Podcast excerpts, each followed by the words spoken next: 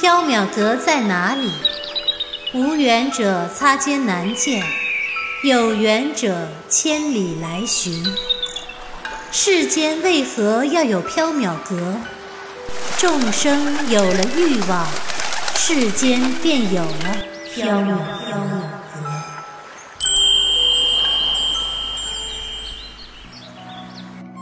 您正在收听的是长篇系列奇幻小说剧《缥缈提灯卷》，作者白姬婉，播讲只浅墨深，张涵。第一折返魂香，第六章红衣。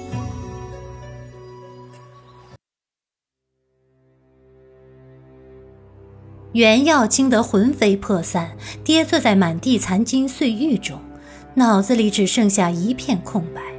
此刻的他没有发现，许多奇形怪状、如同青烟一般的东西从碎裂的宝器中冉冉升起，挣扎着逃逸出了缥缈阁，消失在了长安城的各个方向。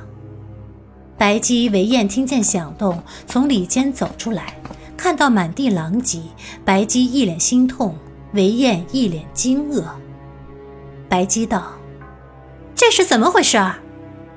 黎奴已经恢复了清俊少年的模样，他指着吓呆的小书生说道：“主人，这位公子摔了一跤，带倒了货架，就成这样了。”袁耀一惊，指着黎奴，气急之下说不出一句完整的话：“你，你，明明是你！”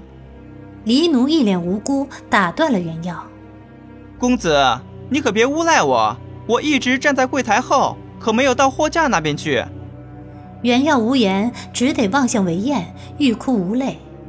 丹阳，我……韦燕望着满地摔碎的奇珍异宝，脸色苍白。宣之，你……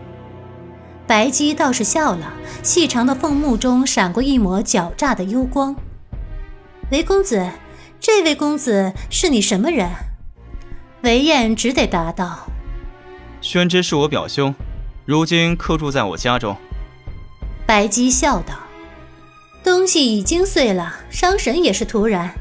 两位公子不必挂在心上，影响挑选宝物的心情。等我清点整理过后，派人将账单送入韦府，到时你二位按价付银即可。放心，看在韦公子是熟客的份上。”零头我会抹去的。韦燕一阵头晕目眩，以他对白姬的了解，知道这个奸商一定会趁机会狠宰一通，到时候只怕是卖了麻姑地矣都不够还清账单的。袁耀唯有抬袖抹泪，无助地望着韦燕。韦燕的脸色十分难看，勉强安慰小书生：“宣之，无妨，无妨。”发生了这种意外，韦燕也没有了逃跑的兴致，随便转了转，就拉了袁耀离开了。韦燕、袁耀离开后，白姬走到满地残金碎玉中，拾起一块断裂的翡翠如意，冰凉沉淀，死气沉沉，没有任何灵性的律动和生机。白姬苦笑：“唉，都易走了，这个袋子。”他知不知道，这一下子长安城中又增加多少鬼魅妖灵，又要有多少人与易简姻缘纠缠呢？黎奴站在柜台边说道：“唉，这些都是主人辛苦收集来的，如今散去八方，再想找回来可就不容易了。”白姬道：“前世因，今生果；今日因，来日果。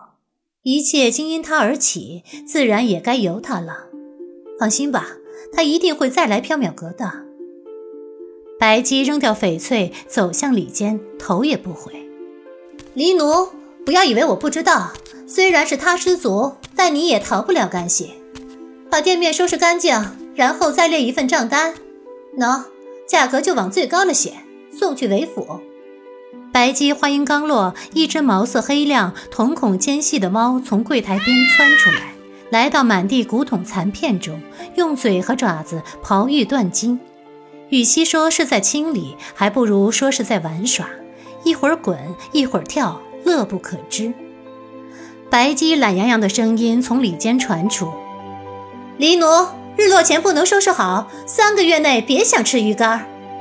喵！黑猫叫了一声，好像在抗议。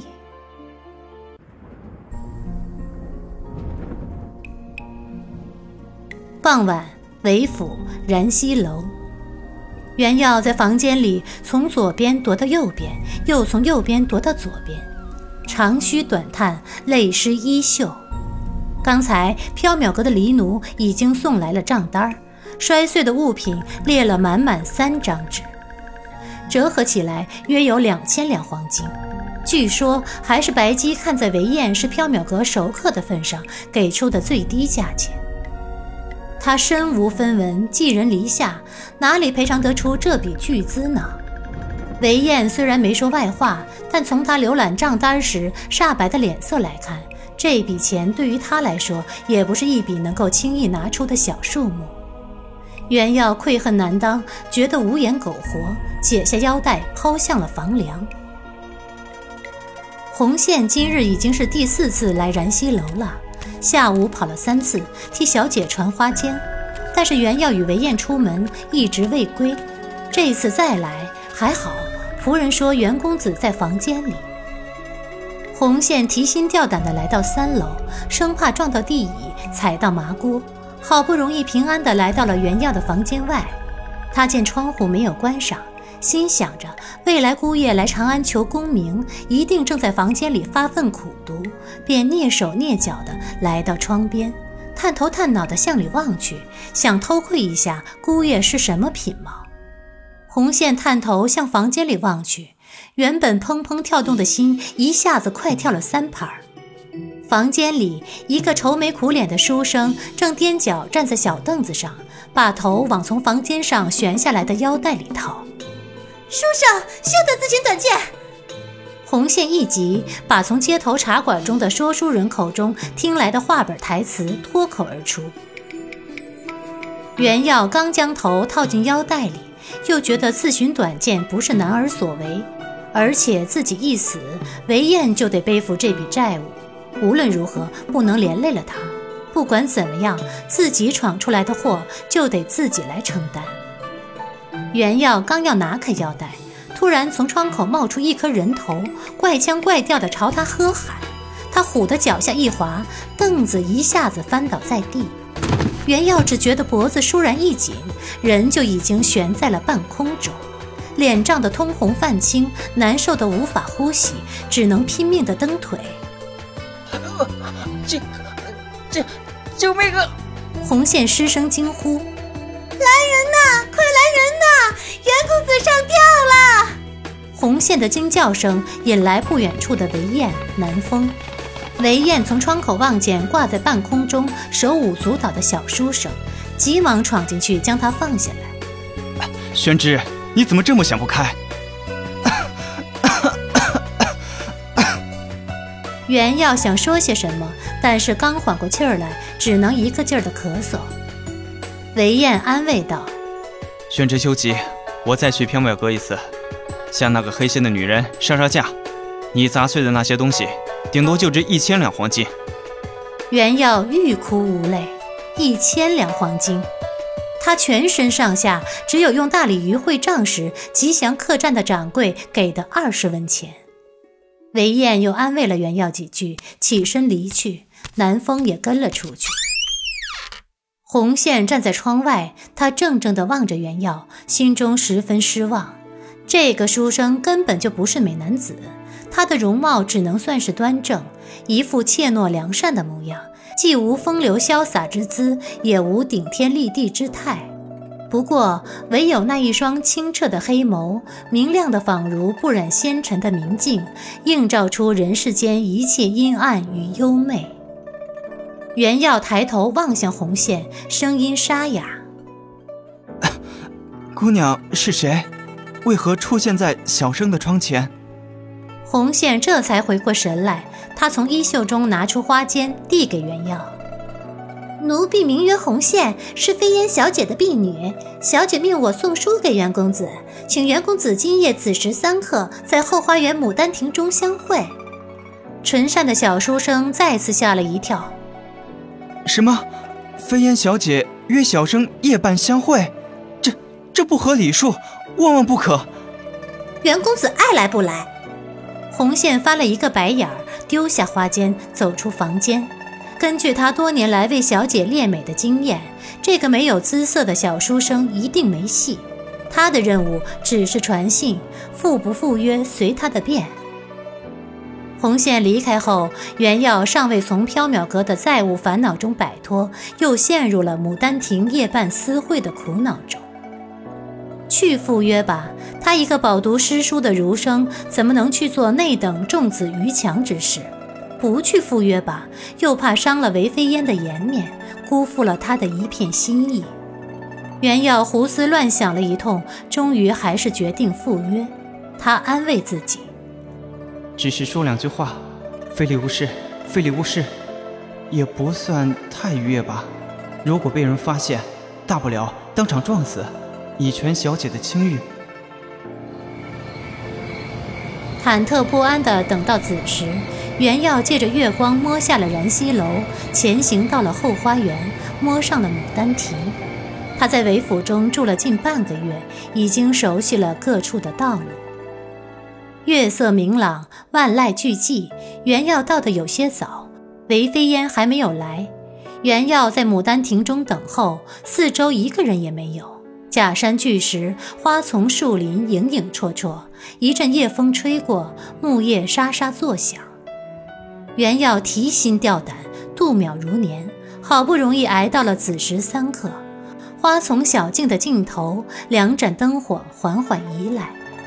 原要定睛望去，但见月光之下，花径之中，两名女子缓缓走来。一名走在前面，身着鹅黄衣衫，步态婀娜，提着一盏红色宫灯；一名走在后面，一身红衣，步履飘忽，提着一盏幽幽的青灯。不多时，两名女子已经步上了牡丹亭。袁耀偷眼望去，鹅黄衣衫的女子挽着同心髻，额贴眉妆，眉目与韦燕有几分相似。红衣女子看不清模样，因为她全身上下都罩在了一件连头斗篷中，连脸庞也隐在风帽下。她手中的青灯发出碧幽幽的火焰，将斗篷映得红艳似雪。袁耀赶紧行了一礼，不敢抬头。小生姓袁，名耀，字宣之。敢问谁是飞烟姑娘？韦飞烟一怔，脸上露出古怪之色，左右看了看，奇怪的问道：“自然是我呀，公子就是袁耀。”袁耀脸一红，仍是不敢抬头。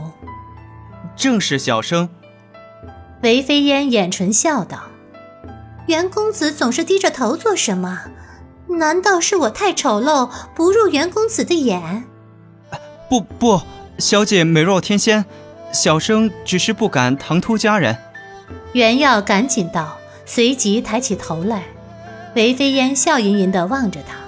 那名提着青灯的红衣女子依旧风貌低垂，静静地站在一边。袁耀心中奇怪，暗道：她莫非是白天送信的红线？不对，我记得红线身材娇小，没这么高挑。或许是另一个贴身服侍飞烟的丫鬟，一定是。不过她这身打扮实在是有些诡异渗人。韦飞烟看清原耀的模样，不禁十分失望。唉，世间的绝色美男子怎么这么难选？啊！原耀紧张且小心地问道。小姐银夜相招，不知有何赐教？话刚出口，袁耀就想扇自己的嘴，这实在不是现在这种情况和气氛下应该用的措辞和语气。韦飞烟果然一愣：“赐教？嗯，我有什么赐教？让我想想。”韦飞烟正在绞尽脑汁儿，牡丹亭下的巨石后，突然窜出了一个高大的黑影。一名手持坡刀的彪形大汉，鬼魅般向牡丹亭逼来，坡刀森寒如水。都别动，谁动，老子杀了谁！袁耀吓得魂飞魄散。有有贼！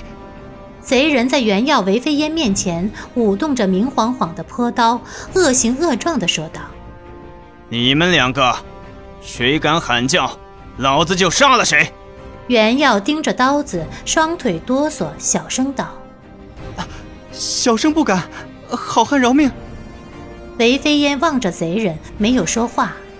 贼人道：“告诉老子，银库在哪里？”袁耀苦着脸道：“小生不不知道。”韦飞烟道：“我也不知道。”贼人望向韦飞烟，见是一个明艳少女。顿时露出了猥亵的笑容。老子转悠了半天，腿都累折了，也没有找到银库。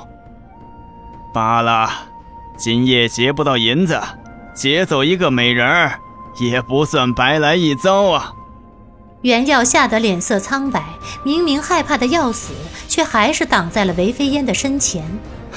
你，你休对小姐无礼！贼人蒲扇般的大手一把推向袁耀，将他摔了开去。